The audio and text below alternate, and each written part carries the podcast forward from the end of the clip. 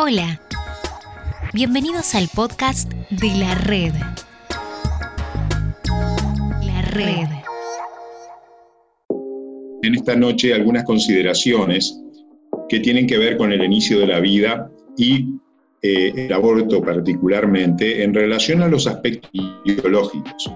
Entiendo que la mayoría de ustedes, y no todos, son estudiantes de medicina o estudiantes de áreas de la salud. Considero importante que los aspectos biológicos lo tengamos claro, pero no obstante eso, tenemos que reconocer que eh, el tema del aborto tiene relación con los derechos humanos, la ética, la biología, la filosofía, eh, tiene que ver también, bueno, con asuntos religiosos y éticos de cada uno, pero en esta noche yo me quisiera centrar particularmente lo que tiene que ver con las razones biológicas y éticas en eh, relación con el tema del aborto. En ese sentido, eh, tenemos que decir que cuando hablamos de esta temática, por supuesto que es muy discutido, eh, por supuesto que hoy hay gente de un lado y del otro que dice, bueno, el aborto debe ser despenalizado. la idea nuestra es un poco ver algunas consideraciones desde el punto de vista biológico y sabemos que el conocimiento ampliamente establecido por la embriología, la genética, la biología del desarrollo embrionario, permite dar algunas respuestas contundentes en cuanto al ser humano no nato en un momento eh, importante de su vida. Quiero señalar, estoy eh, apuntando el libro de embriología médica y una cita de este libro dice que el desarrollo de un individuo comienza con la fecundación, es decir, con el fenómeno por el cual un espermatozoide del varón y el ovocito de la mujer se unen para dar origen a un nuevo organismo, que es el cigoto, la célula huevo. Entonces, eh, no hay discusión alguna desde el punto de vista biológico hoy que la vida humana comienza desde el momento de la fecundación. Eh, no puede haber vida si no hay fecundación. Para que se manifieste esa vida, solamente se necesita tiempo, pero no necesariamente porque no se ve, no existe vida. Desde el punto de vista biológico, ¿eh? desde el punto de vista eh, médico, nosotros entendemos de que esto es así, ¿verdad? Entonces la vida humana comienza desde el momento de la fecundación, que como ustedes saben muy bien, se realiza en el tercio externo de la trompa de falopio y que va eh, migrando hacia el interior del aparato genital produciendo una serie de situaciones, de clasificaciones de ese nuevo ser que se forma, eh, transformándose en un cigoto, la célula huevo, después eh, la mórula, después el blastocisto, blastocisto y al décimo día aproximadamente esa masa celular interna se, se, implanta y tarde o temprano va a originar entonces el embrión y todos los demás elementos que tienen que ver con eh, el aparato genital de la mujer. El cigoto, el blastocisto, el embrión, el feto, bueno, son distintas etapas, ¿verdad?, de un mismo proceso que va ocurriendo a lo largo de los nueve meses del embarazo. La discusión básicamente es si esto es una persona o no. bueno, eh, ¿a qué definimos persona? No? Esto es un tema muy discutido desde el punto de vista jurídico estamos hablando de sujeto de derecho, susceptible de ser titular de derechos y de contraer obligaciones. Y eh, desde el punto de vista general decimos que una persona es un individuo eh, de la especie humana. Y sabemos muy bien de que hay dos tipos de personas, la persona física y la persona jurídica. La persona física es un individuo, un miembro de una comunidad con derechos, con obligaciones determinadas por el ordenamiento jurídico. Por ejemplo, el derecho de voto solo afecta a las personas físicas. La persona jurídica es un individuo, una entidad eh, sin tener existencia individual física, está sujeta a derecho. Por ejemplo, una organización no gubernamental puede tener personería jurídica, forma parte eh, de ser sujeta de derecho y obligaciones. Nosotros estamos hablando, por supuesto, de la persona humana y entendemos que si bien desde el punto de vista jurídico hay discusión amplia en cuanto desde cuándo el individuo es persona, nosotros decimos que desde el punto de vista biológico, por supuesto, que a lo largo de toda la gestación, ese individuo se va transformando en, madurativamente en lo que luego va a ser un recién nacido, ¿verdad? Dijimos que el momento de la concepción, de la fertilización, de la fecundación es el punto de comienzo del derecho a la vida y las normas jurídicas deberían reconocer su protección a partir de esta etapa de la vida. Y si vamos desde el punto de vista estrictamente biológico, entonces tenemos que llegar a esta conclusión. Si la persona humana eh, se forma desde el momento de la concepción, decimos que allí es el comienzo de la vida y la vida merece ser vivida, debe ser pasible de tener derecho y el ordenamiento jurídico entonces debería reconocer protección a partir de esta etapa de la vida. Esa es una de las concepciones que, bueno, sale como conclusión desde el punto de vista, desde el punto de vista este, biológico, ¿verdad?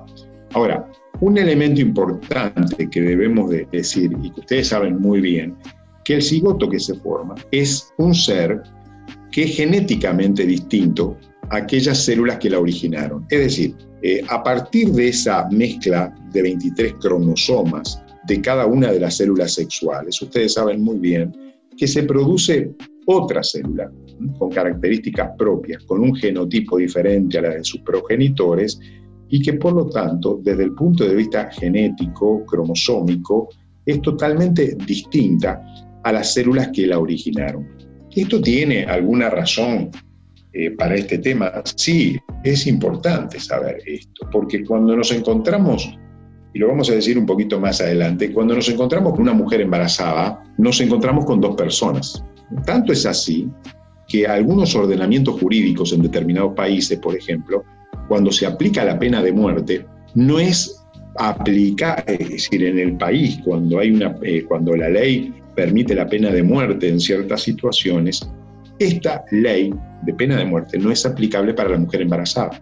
Es decir, ninguna mujer embarazada se le puede penar de muerte. ¿Por qué? Porque se sobreentiende que allí hay dos personas. Entonces, en virtud del derecho del nonato que reside en el cuerpo de la mujer, el ordenamiento jurídico dice, bueno, cuando una mujer, su actuación ilícita eh, es pasible de pena de muerte, no se aplica en una mujer eh, en gestación. La singularidad genética nos hace ver, eh, como ustedes saben muy bien, que este ser es único e irrepetible. No habrá otro ser igual.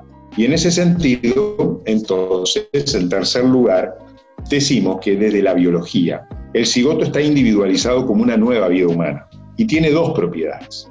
La propiedad de unicidad, es decir, la calidad de ser único, y la propiedad de unidad, es decir, la realidad que se distingue de toda otra, es decir, ser uno solo. Es único, es uno solo, y esa realidad de ser único lo distingue de todos los demás seres vivos. No hay otro igual. Y nuestras huellas digitales, por supuesto, nos distinguen y son la muestra visible de que en realidad somos seres distintos unos de los otros. Matilde Zavala de González, una doctora en Derecho y Ciencias Sociales, dice que la existencia humana debe ser respetada por ella misma y no por las características y modalidades con que se desenvuelve. Debe tutelársela por lo que es, es decir, su esencia, esencia de persona, esencia de ser diferente, es ser biológico, y no por cómo es, es decir, la circunstancia que lo rodea el no haber nacido no es un argumento para que ese individuo no merezca ser respetado. Y todos estos elementos son elementos biológicos, es decir, se sustentan ¿eh? en la biología, no se están sustentando en la religión, no se están sustentando en la filosofía, no se están sustentando en la ideología, se están sustentando únicamente en la comprobación biológica. Es un ser diferente, es un ser único, es un ser irrepetible, del cual entonces el derecho tiene que protegerlo. En cuarto lugar, otro elemento también importante, todas las etapas posteriores al cigoto, a la célula huevo, intra y o extrauterina, están determinadas genéticamente y son la expresión de su humanidad. El transitar o no por alguna de sus etapas no lo hace más o menos humano. Esto desde el punto de vista biológico es muy importante. Todas las etapas intrauterinas o extrauterinas están determinadas genéticamente por ese cigoto ¿eh? y son la expresión de su humanidad. A lo que se llama periodo embrionario, periodo fetal, ustedes saben que las ocho primeras semanas o el primer trimestre del embarazo es un embrión, después se llama feto y dividimos la, eh, desde el punto de vista obstétrico en tres trimestres el embarazo, eh, contando de la fecha de la última menstruación hasta el nacimiento a las 39 o 40 semanas. ¿verdad? Bueno, no vamos a entrar en estos detalles. En quinto lugar, otro elemento importante es que la pertenencia a la especie humana no tiene discusión biológica. Es decir, la realidad, desde el punto de vista de la biología estoy hablando, eh, nos conduce con firmeza en sostener que a partir del cigoto hay derechos propios que deben ser reconocidos, respetados y garantizados. ¿Esto por qué es así? porque es un ser único, irrepetible, biológico, es persona desde el punto de vista biológico, por lo cual merece las garantías necesarias para proseguir con su desarrollo, con su crecimiento, etcétera, hasta que se forma madurativamente. Entonces la gran pregunta es si los médicos estamos habilitados para hacer abortos. ¿Qué quiere decir hacer un aborto? En otras palabras, es la destrucción de este producto de la gestación, que no es una verruga, no es un tumor, no es un quiste que se encuentra en el útero de una mujer, sino es una persona. Una persona genética y biológicamente distinta en el, del lugar donde habita.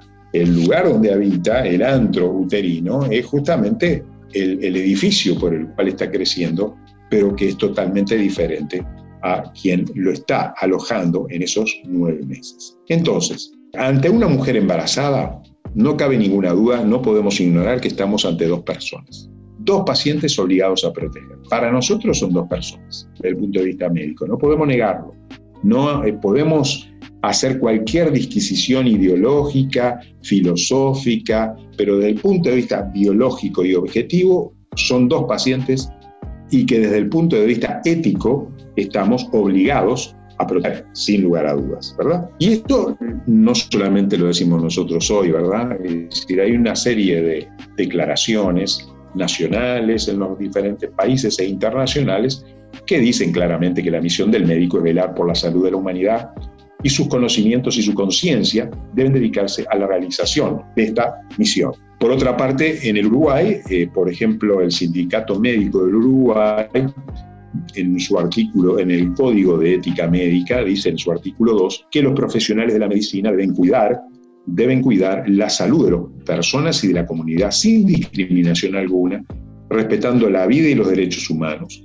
Y es deber fundamental prevenir la enfermedad y proteger y promover la salud. Jamás actuará para generar padecimientos no impuestos por razones médicas, ni tratos crueles, ni tratos inhumanos o degradantes, o para el exterminio del ser humano, o para cooperar o encubrir. Y el artículo 3 dice que hay que respetar la vida, la libertad de cada ser humano y nunca procurar otro fin que no sea el beneficio de su salud física, psíquica y social. Y en el artículo 14 eh, de nuestro Código de Ética Médica dice que todo paciente tiene derecho a no ser perjudicado por el acto médico. ¿Qué es entonces un acto médico? ya estoy terminando y luego vamos a escucharnos unos a otros y discutir algunas cosas que son interesantes, preguntas que pueden haber, situaciones que podemos conversar. Porque estamos hablando del punto de vista médico, podemos hablar también desde el punto de vista ideológico que puede cambiar un poco el panorama de todo esto, ¿verdad? Podemos dejarlo un poquito para montar.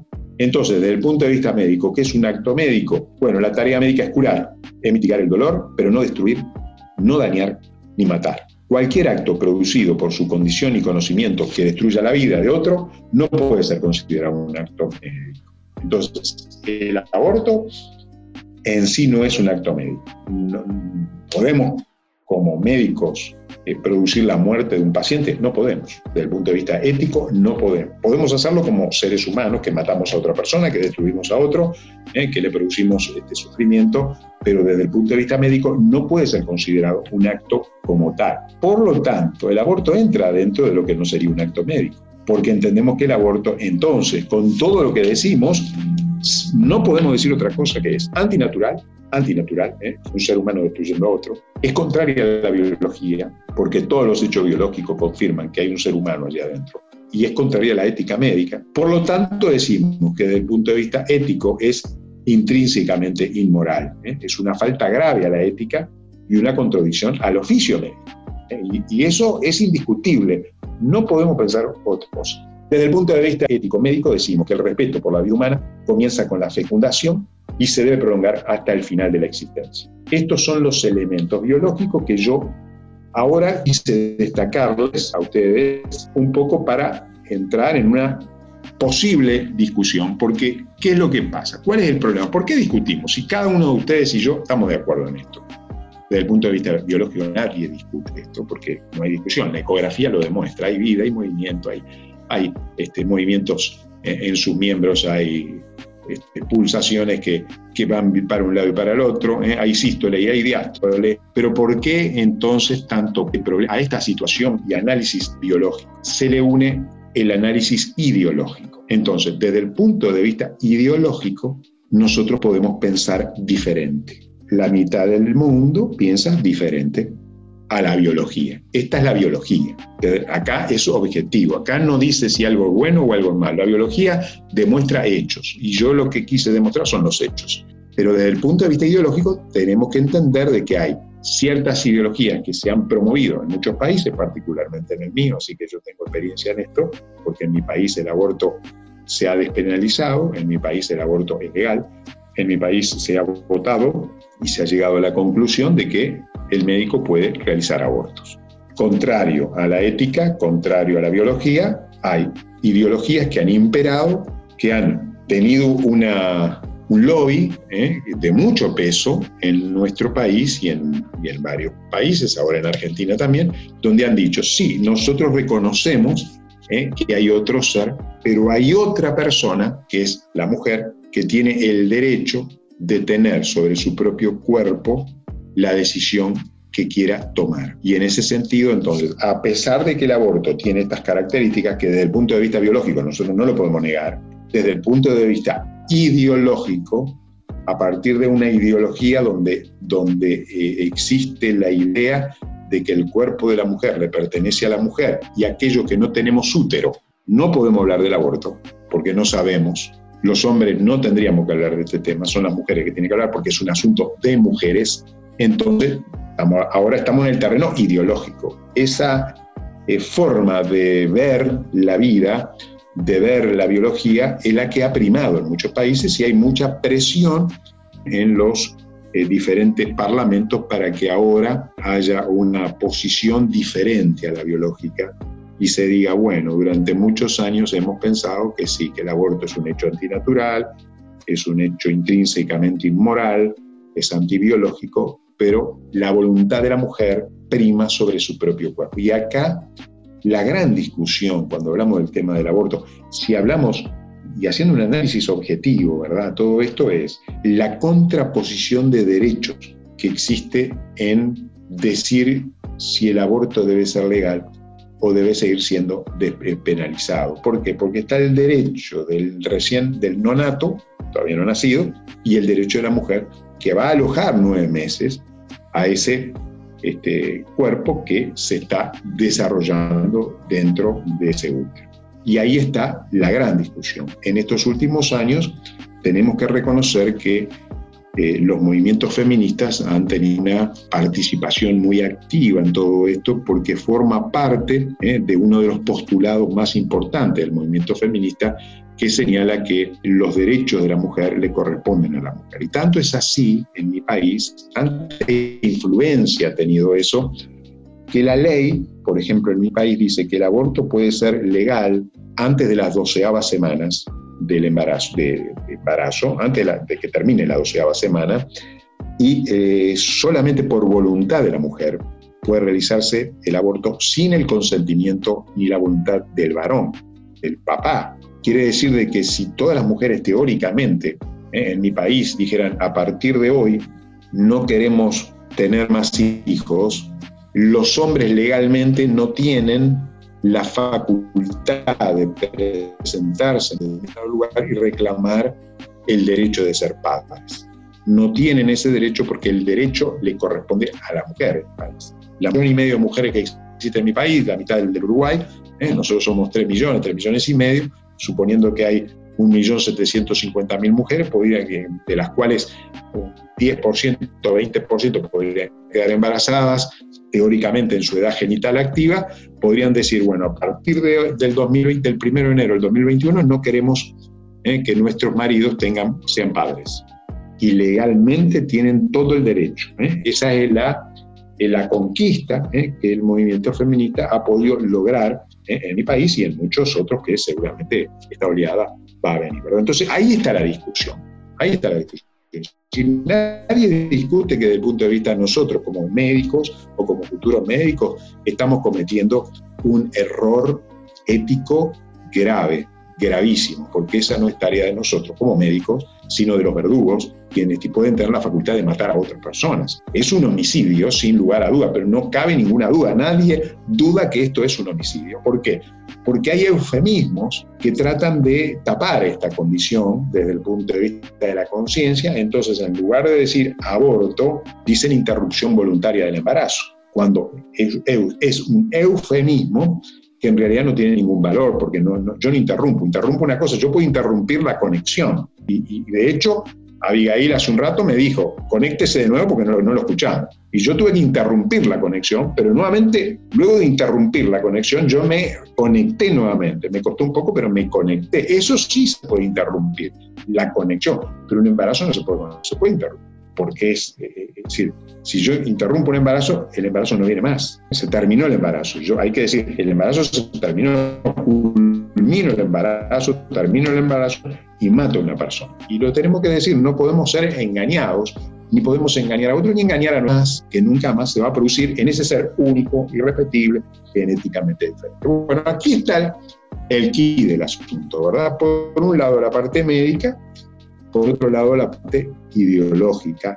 Y estas dos cosas se contraponen, en gran parte se contraponen, porque una lucha ¿eh? de algo que se quiere hacer, pero que desde el punto de vista ético muchos no lo hacen, y muchos sí lo hacen.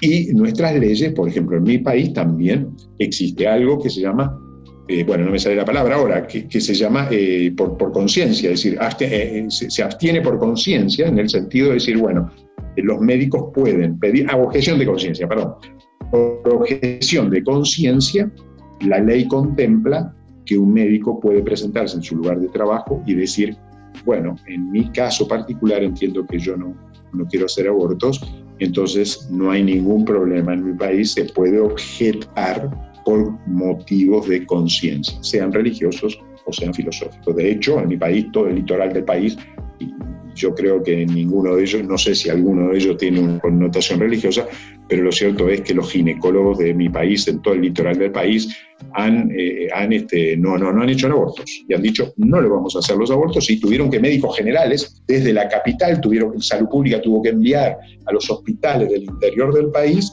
para que pudieran hacer abortos porque no había ginecólogos que lo hicieran. Y hoy es muy fácil hacer un aborto porque ustedes saben muy bien que el misoprostol, eh, que es una droga que se puede utilizar para el aborto. Entonces hoy ya no podemos usar eso, eh, esas agujas como agujas de tejer que algunas mujeres hacían, que se metían en sus, en sus vaginas y útero para destruir un feto. Hoy, afortunadamente, bueno, existe un medicamento que la cosa la hace bastante sencilla, pero antes lo cruento y, lo cruel, que era eh, hacerse un aborto.